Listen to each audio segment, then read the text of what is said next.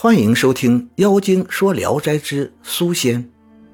高明图任滨州知州时，发现了这样一件事：有一个姓苏的民女在河边洗衣服，河中有一块大石头，女子蹲在石头上，有一缕青苔，翠绿柔滑，非常可爱，在水面上荡漾，围着石头飘动了三圈。民女看了后，心里一动。回家以后就怀了孕，肚子一天天大了起来。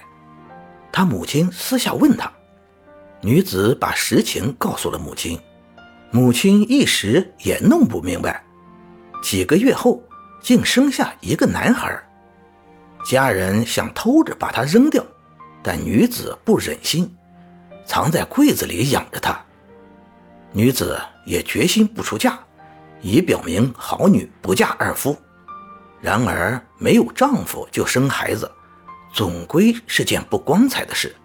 孩子已长到七岁了，还从未让他出来见人。一天，儿子忽然对母亲说：“儿已经渐渐长大了，怎么能长久关在家里呢？我要走了，不能连累母亲一辈子。”问他到哪里去，他说。我不是人种，我要腾云上天。母亲哭着问他什么时候回来，他说：“等到母亲归天时，儿才来。我走了以后，你若需要什么，就打开藏我的柜子要，要什么有什么。”说罢，拜别母亲就走。母亲出门看时，已无影无踪了。女子回去告诉她的老母亲。老母也觉得很奇怪。此后，女子坚守旧制，一直没有嫁人，与母亲相依为命。但是家境却越来越困难了，有时吃了上顿没下顿。女子忽然想起儿子临走时的话，打开柜子，果然有米有面，于是烧火做饭叫母亲吃。后来缺什么就要什么。有求必应。又过了三年，女子的母亲因病死了，一切丧葬用品都是取自柜中。葬了母亲后，女子独自一人过日子，一直过了三十年，从未接近过男人。一天，邻居一个妇人去女子家借火，见她一个人坐在空房里，与她说了一会儿话，就走了。过了一会儿，忽见一团彩云围着女子的房子，清清楚楚，像盖子一样。云中立着一个人，穿着华丽的衣服。仔细一看，就是苏家的女子。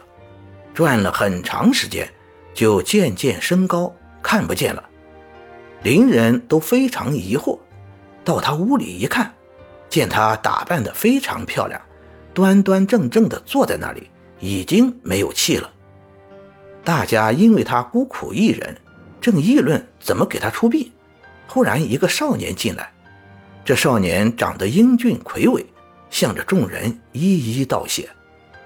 邻居们也听说过这女子曾有个孩子，所以也不怀疑。